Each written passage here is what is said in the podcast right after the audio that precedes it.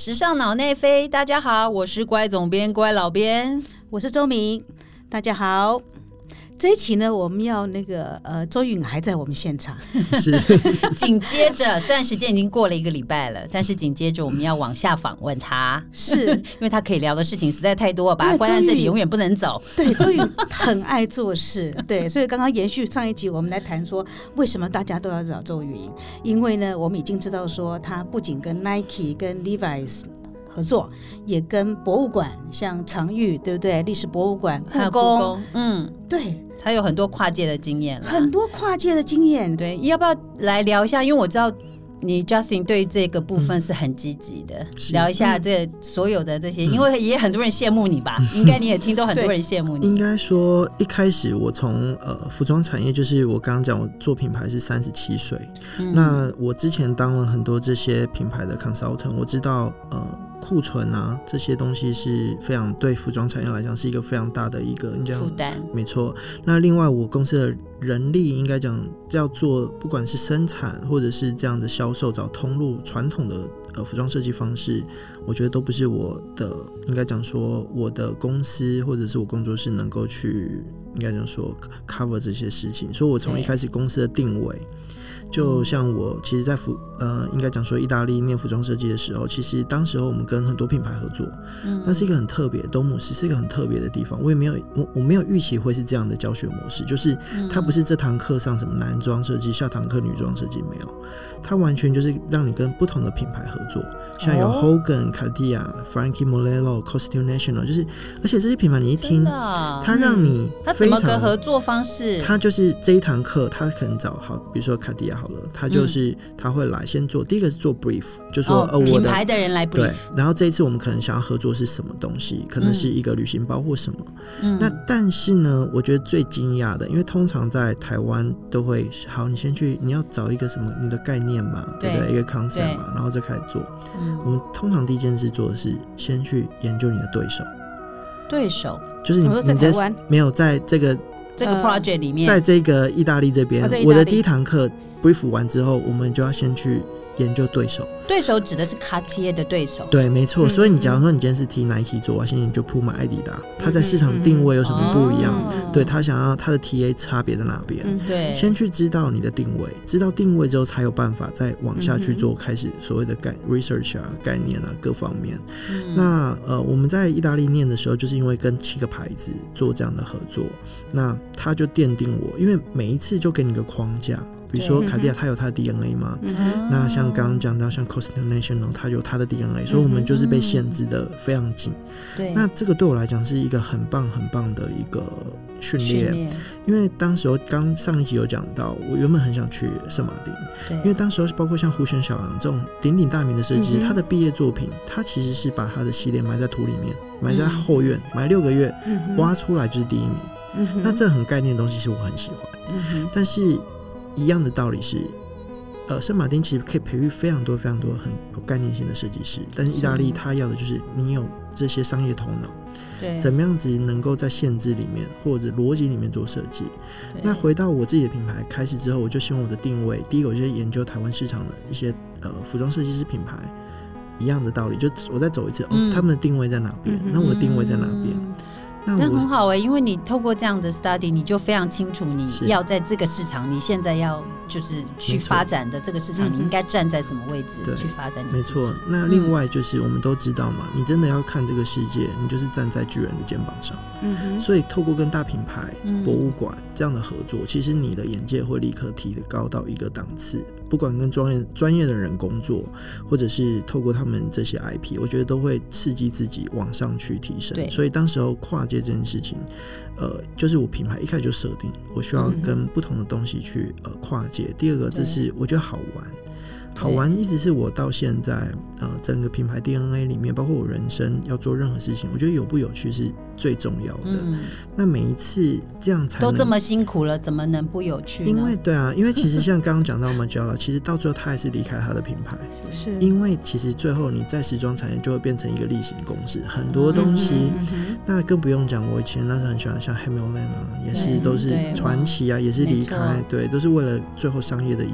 因素嘛，那所以我一开始就定位说，我怎么让我的呃品牌能够有趣，然后能够更加的跟国际品牌国际化，或者是能够玩一些不一样的东西，激荡不同的火花，这是我一开始品牌定位就很清楚的。所以我的呃。以我来讲，就是我尽量降低我的生产数量，这也会跟我刚刚讲永续这种事情对，你就避免过过度制造嘛。对，没错。所以这个是呃，刚刚讲到跨界，就是大概是这样。那很多人当问我说：“你有你怎你怎么跟他？”对，因为呃，我我也必须讲哦，因为那个博物馆其实是一个很保守的单位，博物馆们都是很保守的单位，特别是越大的越越有框架。那你要怎么样去突破他们的接受度？对他们很多的框框，然后能够愿意让他们放放下原来的框框来跟你做一些开创性的合作，这个是很不容易的说服过程。其实很困难，那时候我在想，我头都快炸掉了，真的，因为当时候是一个机会，就是我们先跟史博馆合作之后，那。效果非常好。那后来，呃，故宫的文创史博馆合作的很长玉系列，长玉系列嘛，那是我们第一个，对，而且是我们第一次登上纽约官方时装周，那效果很好。之后，原本呃，故宫这边原本想合作是一个比较小的品相，可能 maybe 就是一些文创商品，没有想要变成一个时装秀这样。那我后来刚好，我当时候在设计故宫的一个义工志工的制服哦，然后会有一个会议，那个会议呢，院长会参加。哦，他可以听到你的声音，太棒了。那我就透过，当然是先希望我能够，能不能够跟院长给我十分钟，嗯，这样好。那完了会议之后呢，院长其实林正宇前院长他就很好说，调功力在锤完，他说啊，对院长。然后真的十分钟上去之后，我就说。院长，我我有一个想法，我我自己很喜欢历史，我本身就很喜欢历史。我说故宫那么多国宝，那其实都是华夏的文物，跟在地其实少了一些连接。那我有一个 idea，就是怎么把国宝乘以国宝，就是用在地的这些纸人。像是天然工坊陈景老师真的重新蓝染西山新旅途，让跟透过跟这样的合作，然后跟在地有一些我觉得不一样的火花。嗯，那第二个就是在地化，第二个是在纽约时装周是国际化。那当时候我们呃整个走秀的歌，我是找熊仔跟另外一个杨秀清老师，九十几岁两瓜嘛，那是两代的 rapper 组合在一起，二十几岁熊仔，九十几岁的杨秀清老师。嗯，那第三就是青春化，所以整个国际化在地化青春化就是。刚刚讲这个透过服装周的系列，对，那之后我们还安排了说把这个过程变成纪录片，所以在整个那时候我很像行脚节目，我要去苗栗啊、台南啊那边去去那些记录那些做工艺的师傅的那边去做一些取材，没错，就是要去记录他们制作过程，然后最后我们把它变成影片，在华纳微秀去播映，然后呃文博会的时候，我们请这些像天朗工坊的陈静老师来当场做 workshop。让他能够在现场教示范，或大家有兴趣怎怎么蓝染，或者像在现场怎么另草编织或竹绣，我觉得那个东西就是呃，并不是说这个大这个故宫博物院要来一定要来跟我合作，而是去想到说我怎么透过这次的合作，然后能够让故宫达到一些像刚刚讲在地化、国际化、青春化的这些，应该讲说任务吧。所以，我们每一次合作。比较不像一般传统的合作方式，就是品牌透过一个行销公关公司，然后去 pitch 设计师，一般会这样。比如说品牌说：“哦，我这是要做永续环保。”那你公关公司说：“好，那我帮你找几个设计师，可能有谁谁谁谁谁都做这些的嘛。”那你在品牌再决定说：“好，我要跟谁合作。”可是像我们这一呃这几次，我们我都会自己先准备一个大概的企划案，嗯，然后跟品牌讲说。哎，我们来这样做好不好？对，那都是主动的，比较不像是被动。其实我的所有的案子，大家都之前大家都觉得说，Justin，你是不是有一个很厉害的人帮你谈这些事？我说其实没有，都是我自己。但是我是很主动的，因为我非常。但主动就是就是简单，你不要怕被拒绝了。就是其实我每天都在都在被拒绝，每一天一直到现在，一直到现在练习被拒绝，对，都被拒绝，每天都被拒绝，就是很常被拒绝。那我觉得你不讲，永远没有机会。你有去嗯试就是一个机会。那原本时装行业就需要机会，对对，所以我们就不断的在自己创造这些事情，呃，怎么样的机会？那在什么 timing 也很重要，在什么时间点提怎么样的合作，我觉得也是一个我们一直在学习的事情。所以永续其实，在几年前，其实大家会把它变成这种二手衣，会觉得说它是。讲难听点，像我妈都觉得那死人在穿的衣服，你为什么要买那个东西？对，就是为什么你要穿那个？但是现在你就到一个事情来讲说，它反而是很有价值的一些古着啦、古董啦，嗯甚至更值钱、更值钱，真的很值钱。所以我们就变成说，呃，这段跨界的过程，我一直不断地在寻求一些跟我们可能目标或者是这个 vision 一样的品牌，然后玩一些好玩的事。嗯，所以刚刚前面讲的比较多，可能比较实际的例子讲的是博物馆的部分嘛。那我相信跟商业品牌合作应该有感觉不一样，它的美感应该是不一样的，对不对？当然，其实呃，简单讲，商业品牌来讲，就算合作再怎么让你呃放手一搏好了，其实其中还是有一些他们的使命要传达，或者有一些、呃置入。简单讲，就是商业的产品需要让大家被看到，不是单纯就是说让你玩你想玩的。所以很多商业品牌当然会要求说，哎、我们这次希望透过这次合作，让怎么样的人看到怎么样的产品，可是要非常能够用艺术性来包装。对这个也是刚刚我跟呃我在意大利念书，我觉得也是，因为我觉得意大利很会干这件事情，就是很能够用艺术包装商业。哦那我那边也学习到很多方式，怎么让那怎么叫商业呢？怎么对不起？怎么叫艺术呢？艺术品就是做一些你生活不需要的东西，就叫艺术品。对啊，所以像那个他已经找出他的心法了。没有像所以像 Spring 不是出那个什么一个砖头啊，嗯然后你看那个爱马仕有出一个装鹅卵石的，我还记得你去海边可以装鹅卵石，嗯对，皮或者装一颗苹果，对对对对，那一种 那一种其实或者是越越是你不需要的东西，其实你就是越是艺术品那一种感觉，我我自己这样觉得啦。所以呃，这个阶段我们怎么让大家觉得哇，这东西很酷，但是中间其实有商业的一些。应该那种符号埋在里面，这是我们跟一些品牌合作的时候必须要思考的。所以我总结，我在做一些跨界的时候，我把自己定位比较像是一个厨师。嗯，我会先问我要合作的对象，你想吃什么？你不想吃什么？对，对，然后我先完全知道了之后，我先知道他完全，那我再用我的不管是刀工我制作的方式，然后做成一道料理。我比较不会把那其实跨界，我一开始大家会觉得说哇，Justin 跟很多人合作。我前几天还在跟跟我太太讨论说，诶，我觉得这个其实不是那么容易，因为嗯，跨界有各自的限制。其实我们有很多限制，你怎么在限制里面创作，这个有点困难。别人看你做都以为没有限制啦。对对对对，所以你做其实蛮难的，因为限制很多。对，因为举简单说，比如我们想象 Nike 好了，Nike 是一个这么大的世界性的品牌，然后他要跟你合作，第一个当然品牌的本位主义就会先出来了嘛。哎、基本上，哎，是是不是你要来占我的便宜的呢？对不对？你能给我什么呢？给给我我没有的东西呢？我觉得 Nike 反而是一个对，像刚一开始我也这样觉得，但是我们实际合作发现 Nike 是一个我合作目前为止最嗯 open mind 的，哦，真的、一个公司之一。嗯，因为其实刚好我可能本身是 Nike，粉丝，对我是他们叫我是橘雪人，橘色的血液，因为我收藏从大学的时候我就写论文，写关于 Nike 的球鞋，那时候我就写非常多论文，对每一个时他是狂粉，对我是非常非常喜欢的，一直到现在有人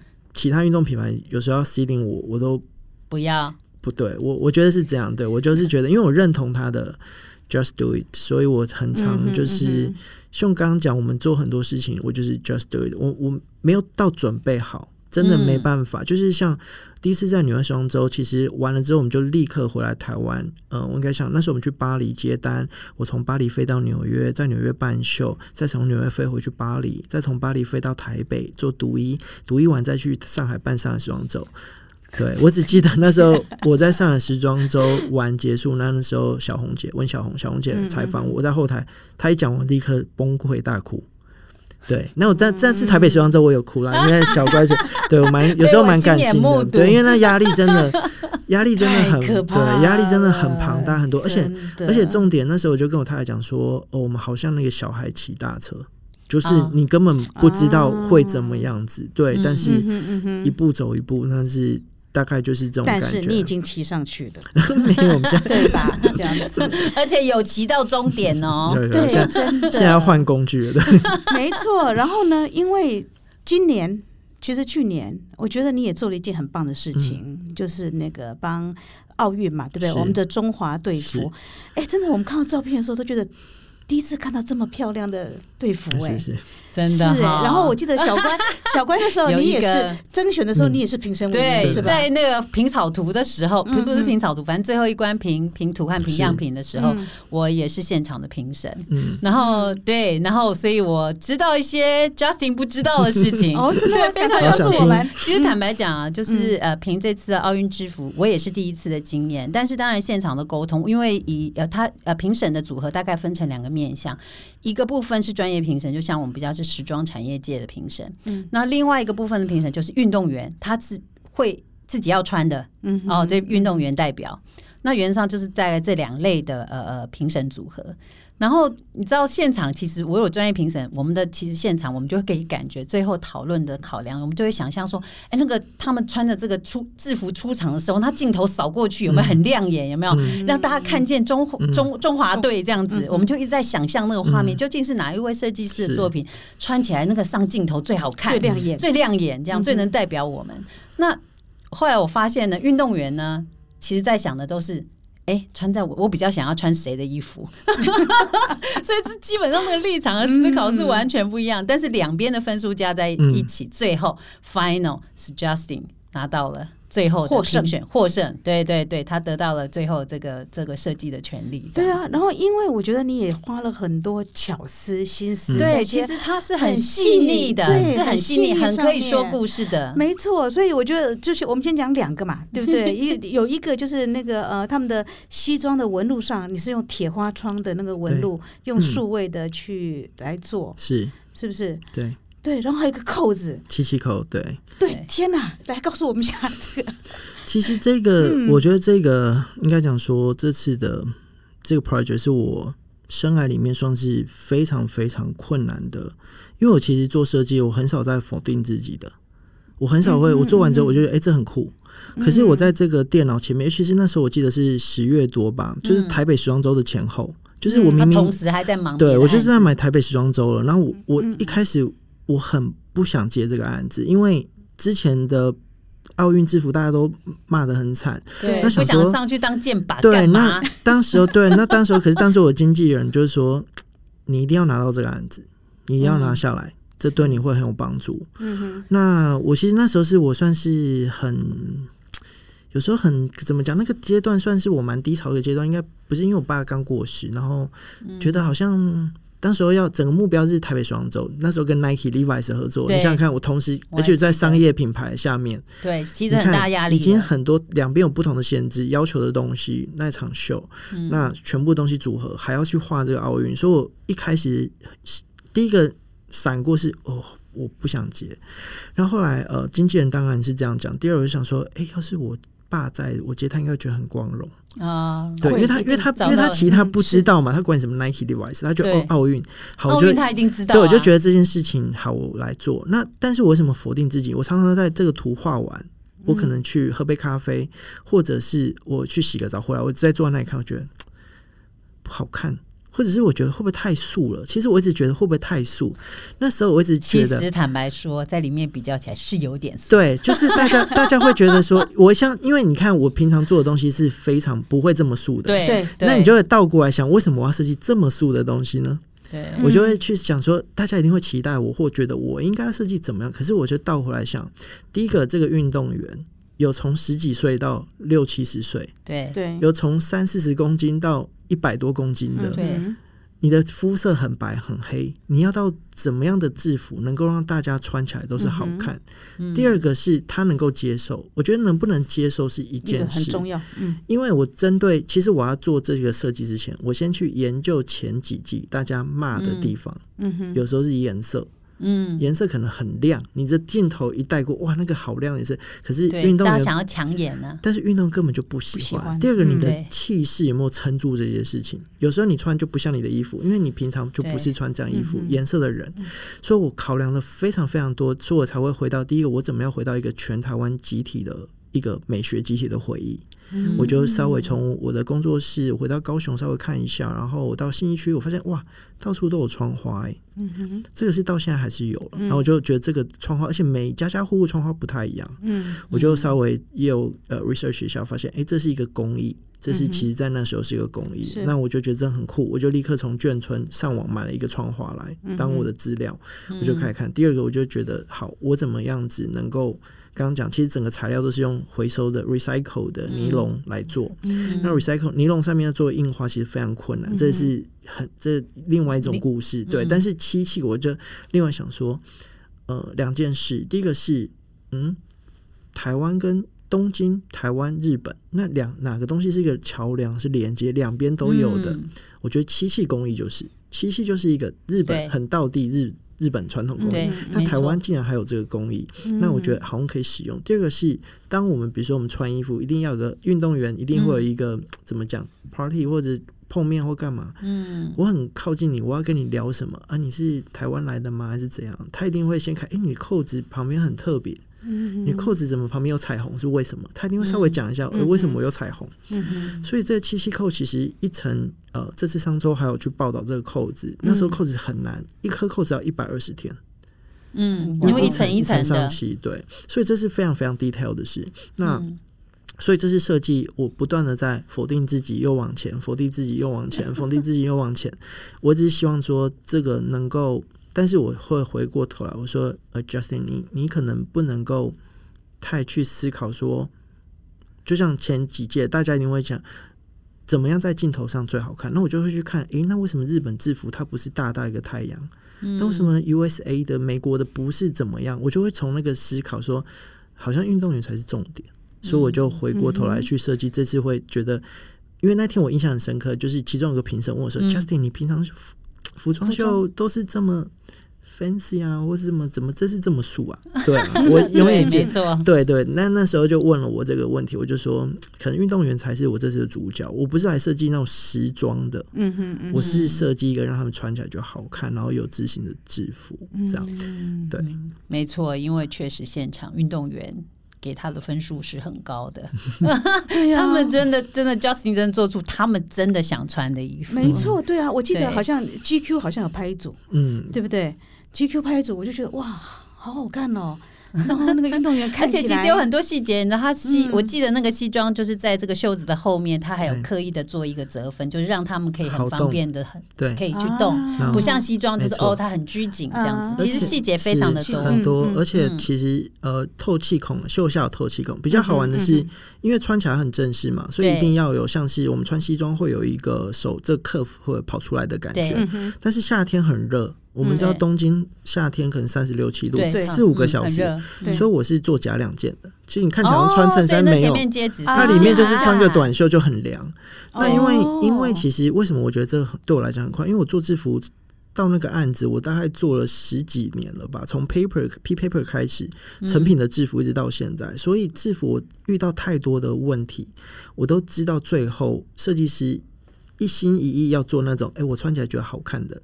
通常下场都会很惨，因为就是对了，对，就是说我我回过头来就会觉得说，怎么样子是还要符合全民的期待哦？对，这真的蛮难的。要符合符合，先是符合穿着者的期待，然后走上这个奥运的这个现场的时候，还要符合就是全民的期待。这真的，所以我觉得这个是一个蛮困难的。但是我觉得还好，后来后续都很好。那奥会也有请我们后续有在合作一些其他东西。对，哦，真的，真的，嗯。哦，好棒哦，期待哦，是是，哎，对。最后一个，嗯，差不多最后一个问题了，因为我们一直在有控制时间的压力，听众们真的很 sorry，因为 Justin 可以讲的事情实在太多，所以我和周敏两个人焦虑的不得了，我很怕时间时间超过，可以剪掉没关系，刚刚刚刚不行的都可以剪掉，对对对，没没关系，好，快点，还有最后一个问题，周敏加油，是不是？因为我觉得你对那个，嗯，你有提到一个东西，我觉得蛮有趣的哦，就是说，呃。呃，你有研究川久保玲是不是？呃，我是研川久里也有研究，但是我研究比较多是 Martin m a g e l l a OK，没关系。我的一个问题是在于，就是说，同样作为独立品牌，嗯，对不对？然后，因为你今年好，你今年应该也有很多不同的动作，比如说你会策展，嗯，会有个展览，是不是？是。所以你对于现在，嗯，你对于自己的品牌哦的规划大概是怎么样？它的未来之路，你有什么样的蓝图呢？好，我其实呃，我先讲刚刚川久保玲，其实是一个蛮酷的事情，它东西非常艺术性嘛，嗯，很 arty，非常。我很常讲说，他的衣服就算送你穿，你也不会穿。你根本不会穿，而且你穿那个连捷运都过不去，因为太大件了，你就卡在那个捷运的入口，对吧？可是某一些，对，但他的其实他的他的 runway 其实是非常非常夸张，对，非常。嗯嗯。但是它底下有十六个系列，包括它有个系列叫 Evergreen，是专门给比较老的成熟的男性穿的，嗯，有各种系列，还包括一般最常买的 Play。就是很商业的，那个笑脸，对，所以同样，其实作为日本设计，像呃三美奥斯，他遇到这个破产的危机，但是川久保玲确实商业非常成功了，没错。那像这样子，其实也都给我很多启发，到于在于我自己的定位，就是我要怎么定位接下来我要的走的路，我就一样回到说，第一个，我不能可能再出一个什么比较单价大家比较负担得起的副牌，然后生产一些大量的衣服，那不是跟我就。做永续就不对嘛？对对啊，那我觉得不可能这样自打嘴巴。大大量生产一定会碰到库存的问题。是啊，就是你还是会造成很多的，不管是污染或什么。我觉得这就是自打嘴巴，所以我不可能做这样的事。那我当然就会觉得，那我怎么样子让我的呃公司能够继续往另外一个方向去呢？我就发现说，刚。就刚刚讲的这个故宫这个 idea，它其实就像一个策展，因为我把不同的像有令草编、蓝染、珠绣、刺青石，然后呢立体绣，在一个系列里面去大家看到，然后大家在各自知道他们的呃这些背后的文化，还有这些故事。那我想说，怎么样子能够能够用什么样的方式？让时装这样子的东西，时装其实是很小众的。老实讲，非常小众。那怎么样子能够透过呃，除了服装周之外，有其他的方式让更多大众看到呢？所以，我们接下来呃七月吧，应该是七月，我可能会有一个非常非常酷的展览。第一个是我找了一些很跟时装产业没什么相关的一般的收藏家，他可能是家庭主妇。看成是邮局的这个验光师，他可能是呃电视台的一个工作人员，他的是他们买一堆时装的衣服，没有穿，只是为了喜欢。嗯，我觉得第一个是这种 passion，我觉得蛮酷的。嗯，第二个事情是，那怎么让大众看到呢？所以我们会，我会做一个是时装，然后跟宠物结合的展览。哦，那这个可以用一种嗯全新的方式。它不会很热闹，大家进去哇，好多宠物好可爱，不会，它会让你用一种最新的方式来看到说，哦，原来角度变换了，原本 model 都是很酷的 model，万一都是变成这些很傲娇的毛小孩 model，会是怎么样子？这是我们现在在筹划一个很大型的展览，对。那这个展览因为也挑战了很多事情，因为台湾的原生 IP 展原本就是比较少，都是从国外买一些 IP 比较多。那比较多自己这种原生的，可能是一些像是插画家啦，或者是，但是我期待我这个展览能够是移展的，就是可以在。就是到旅行到其他不同的地方去做，继续做。对，所以，我们一开始就设定了。其实，我有把这些所有的怎么样子移，就是移展的模式都已经先设定好，我才开始去做这个展览策展这件事情。所以我其实做各种好玩的事情啊，其实都是回归第一个一定要时装，它跟时装有关系。嗯哼。然后第二个，它跟一些历史，然后好玩。第二三个就是它是一个很简单，一定要做出。有趣，我的有趣通常是来自于一个反差，就是你你对于这个的期待，或者是你对于应该它是怎么样，它偏就不是怎么样的一种形式来做展览。嗯嗯嗯哦，这个是二零二一的预告一部而已哦，它其实同时都会好几部的，我怀疑它有几只脚这样。它它它不是它不止脑内飞，它是水上飞，水上飞，对，所以一定还有很多很多其他的计划，对吧？电影啊、咖啡厅啊，这些都是我之前就是，但是这些第一个都是跟包括像我的推理小说。但是他们都是跟时装有关系的，就是这个也不是大家很常说，Justin，你你是不是太天吗？第一个对 很长，我最对，我最近其实有呃，反正接下来有一个有一个酒商，然后呢，他请了有点像是呃，反正有点有点商业的合作啦。嗯，他叫我写一段文章，我说通常大家会问我的问题，第一个是就是你你到底有没有在睡觉？对，真的。第二个是你接下来要搞什么之类的。嗯嗯嗯但是其实我睡蛮多的，因为我我尤其是这几年，以前我可能很熬夜，可是我这几年睡蛮多，原因是因为我发现大脑要充分的休息，那个爆发力才会很强。对，要是我一直处于没有睡觉反无脑筋脑转不动。对，但是那大家说，那你同时间做那么多事，到底怎么做呢？所以我说那个你把小白你老婆的二十四小时偷过来，哦，我觉得他也不行，他就是他就是真的没睡觉。我觉得我觉得不行，像我就是透过冥想的方式，就是哦。冥想训练对对，冥想。这下一下一集的主题吗？哎？真的有。没有，我觉得冥想我们今天中午正好在在讲吗？冥想。冥冥想。冥想。哎。很重要，对我就透过这样的模式、嗯。冥想，然后呃模拟啊，还有很多的视觉模拟，就各种的东西去，我会像上次台北双周小乖姐看我在后台哭那场秀，其实所有观众的反应。都跟我预冥想的一模预想的一一模一样，模一样对，该什么时候该怎么样，什么时候该怎么样，什么时候该惊呼，什么时候什么的，一模一样。那我觉得嗯最酷的是那个时刻，就是天哪，我跟我想脑海中想的画面一模一样。天，所以我会一直在脑海中是这个时候应该怎么样，那个时候应该怎么样，这时候应该做什么事。所以这个事情可以让你减少很多错误，就是我我嗯就是不用再透过错误来呃应该怎么样，而是先，所以我很习惯就是不管是展览或各方面，对嗯我都没有做过，那我就透过这样的方式先稍微在脑海中跑一遍。好棒，好期待 Justin 的二零二一哦。对真的他好像，我觉得他一定可以给我们很多的惊喜，是 继续所以两两集应该是不够，之后还要再继续对之后再请他再分享其他的惊喜给可，能可能那个对展览你们来看之后说天哪，对。很期待，很期待。好啦，我们今天说就时间控制很有压力，我们真的就时间到最后了。对好的。好，我们非常谢谢 Justin 今谢谢 Justin 来，谢谢谢谢你的分享。对呀、我们很期待之后还有等到你中间有空档哈，还是要继续来跟我们分享关于你对于设计的热情，是。还有各种你知道冥想里面的画面。好啊，那谢谢大家，我们就呃，如果你喜欢我们的节目的话，记得分享、按赞、订阅，好，那我们就下次见，下次见，拜拜。拜拜